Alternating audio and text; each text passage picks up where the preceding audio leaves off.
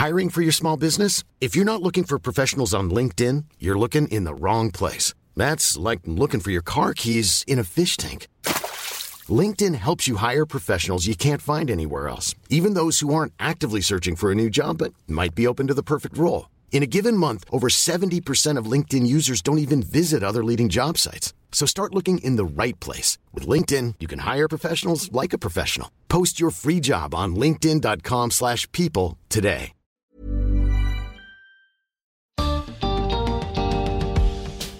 ¿Tienes una habilidad especial y sientes que te puede llevar al éxito?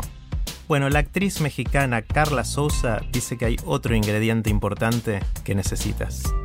Bienvenidos al podcast de TED en español. Soy Jerry Garbulski. Carla Souza ha actuado en numerosas películas y series televisivas en México y los Estados Unidos. En su charla en TEDx Calzada de los Héroes, Carla nos cuenta cómo transforma instancias de dificultad en la fuerza necesaria para seguir adelante. Notarán que en algunos momentos el audio no es perfecto, pero igual se entiende y la idea que comparte nos parece valiosa.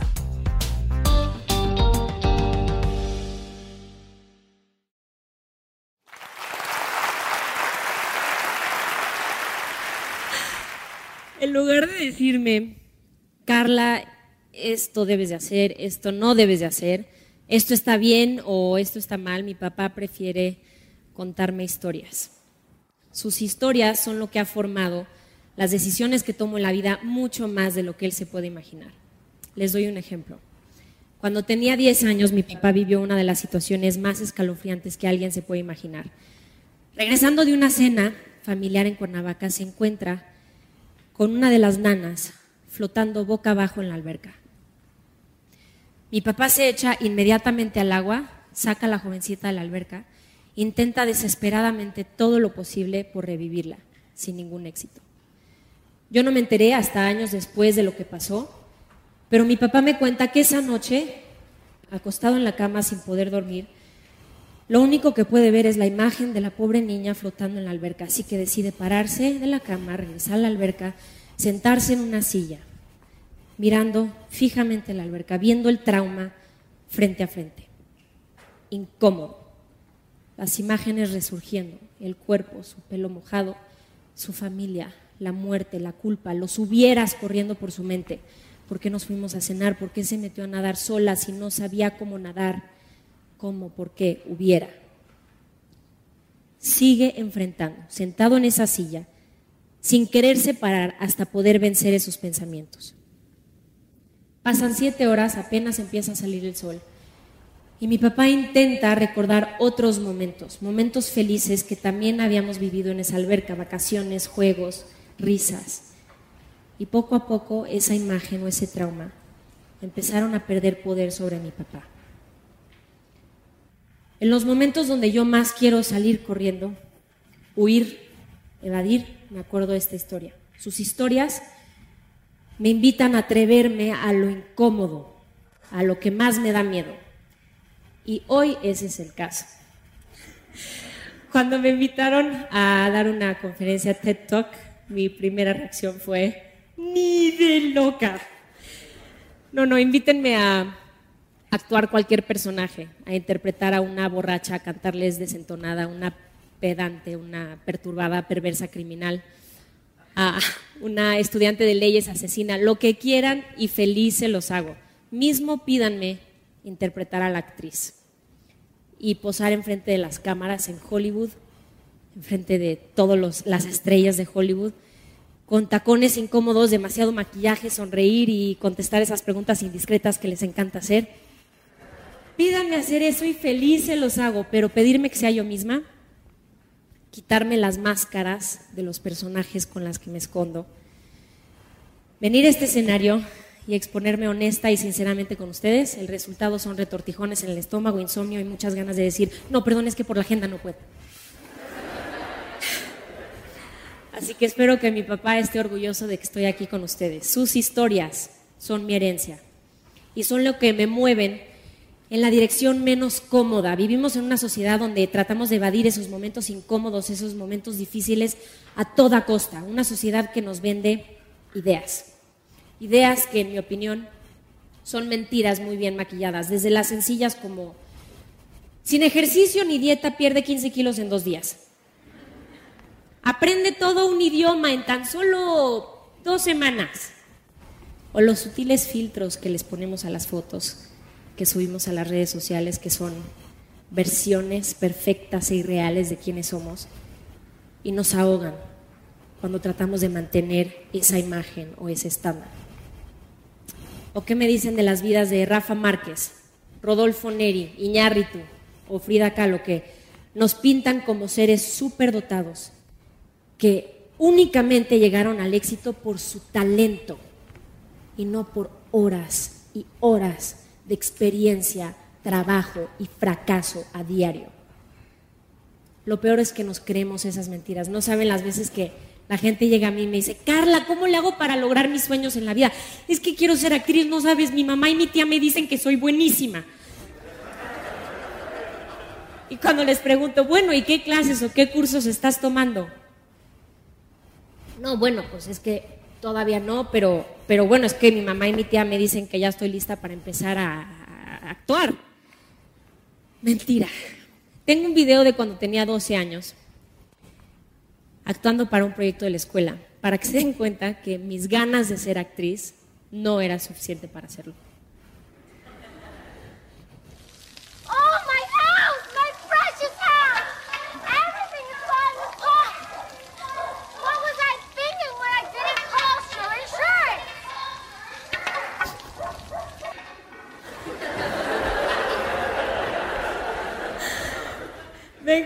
Importante que fuera a estudiar horas y horas?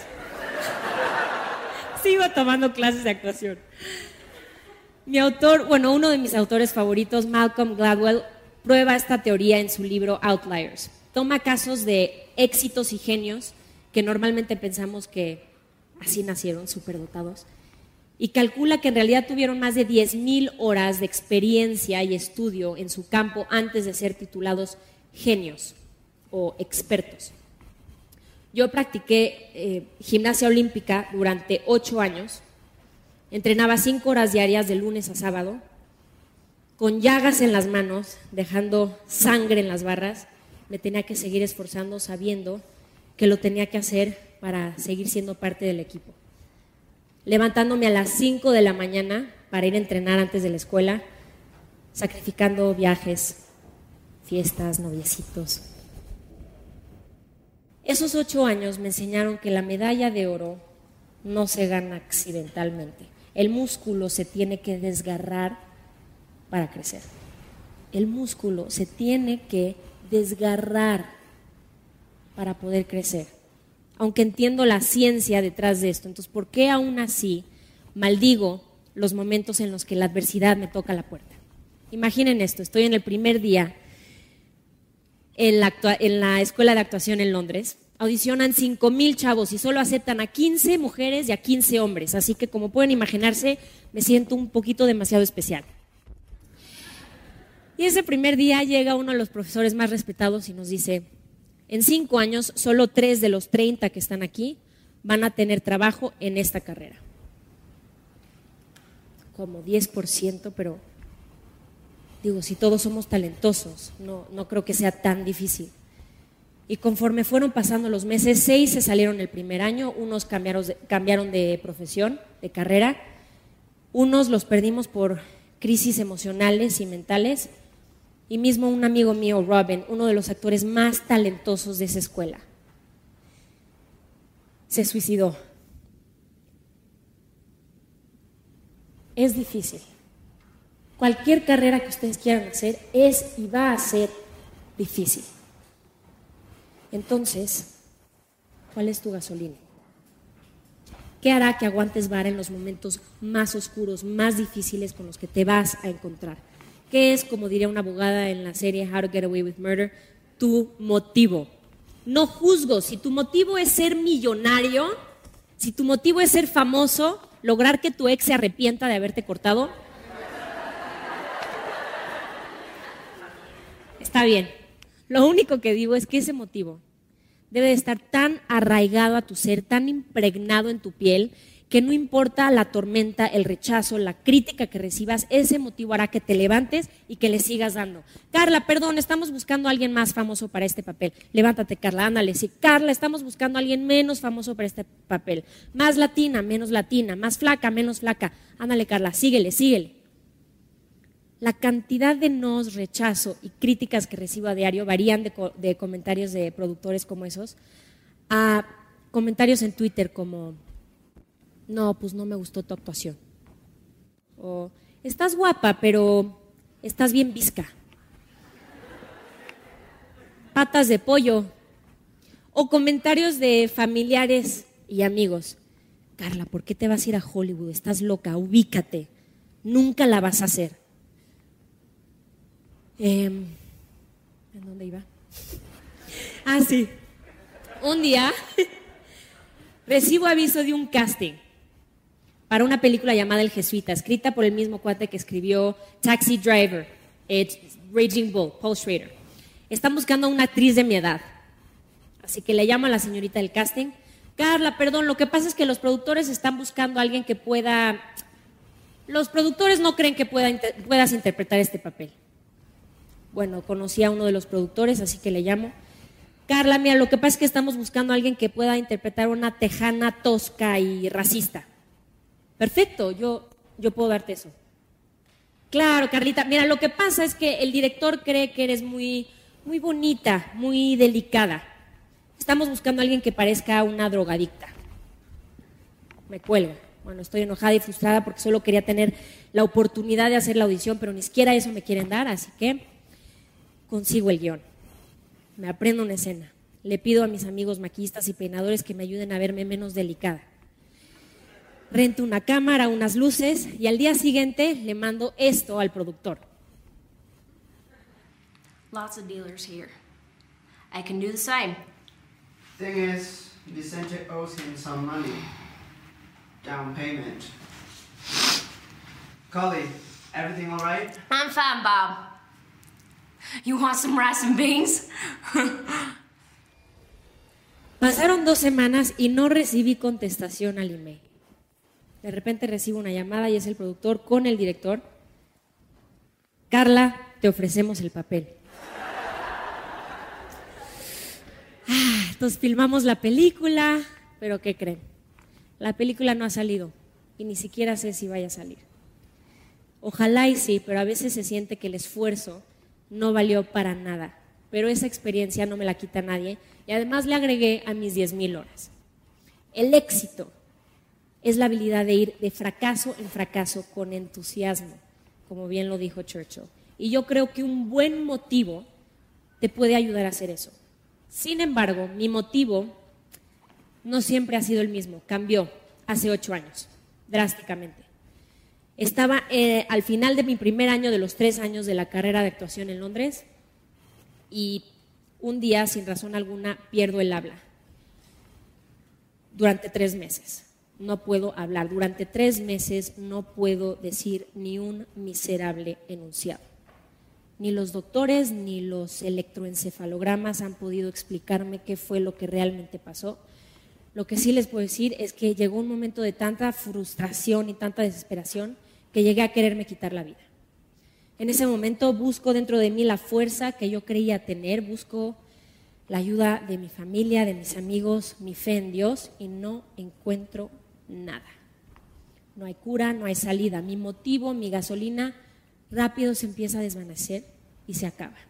El, el infierno en el que me encuentro, sin embargo, se vuelve un poquito menos pesado cuando empiezo a ver mi dolor, el mismo tipo de dolor reflejado en las obras de arte de otras personas, en las obras de teatro, en las películas, en las pinturas.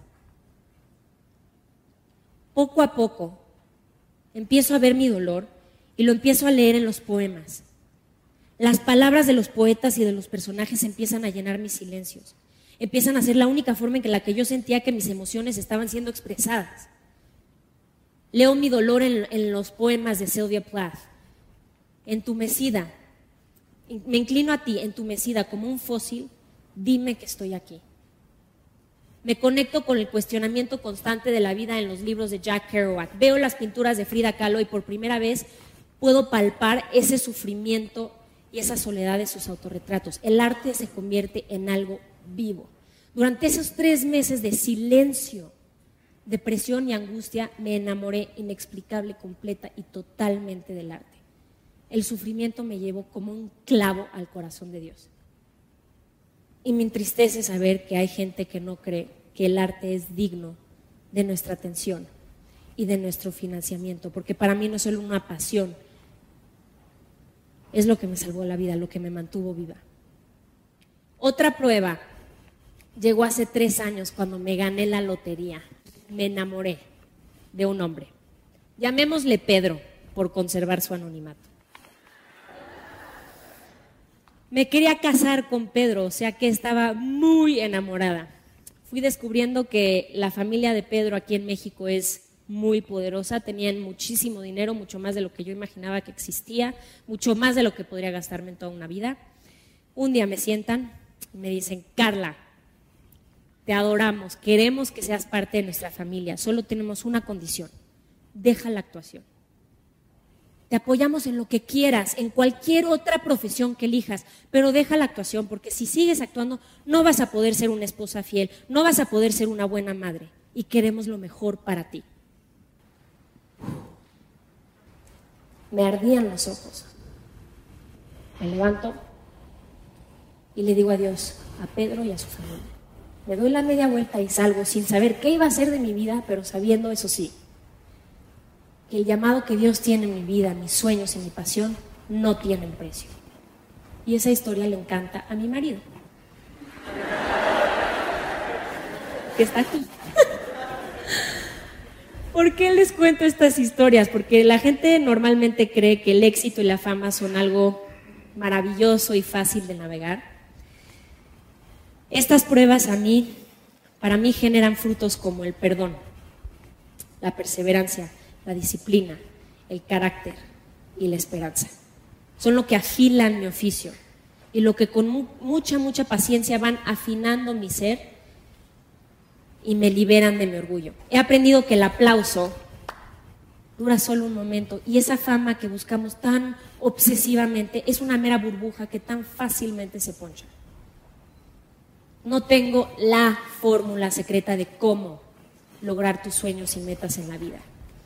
Yo sigo aprendiendo conforme avanzo. Con la ayuda de las historias de mi papá, me sigo atreviendo a enfrentar mis miedos. Le sigo agregando a mis 10.000 horas para lograr excelencia en mi oficio. Y me sigo atreviendo a usar los sufrimientos para que me continúen llevando como un clavo al corazón de Dios. Algunas ideas y descubrimientos personales que tenemos en la vida de alguna forma no pueden ser compartidas, no pueden ser explicadas, solo pueden ser reveladas, solo pueden ser vividas. Sin embargo, espero que las palabras de mi compadre William Shakespeare puedan resonar con ustedes a lo largo de su camino. Dulces son los frutos de la adversidad que como un sapo feo y venenoso lleva en la cabeza una preciosa joya. La adversidad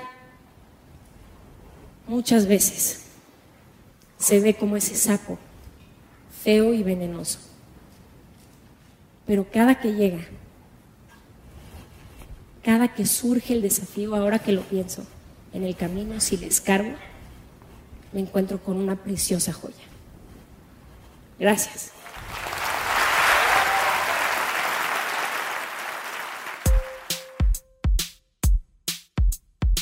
Para más ideas de TED en español, visita tedenespanol.com. Soy Jerry Garbulski y te espero en el próximo episodio.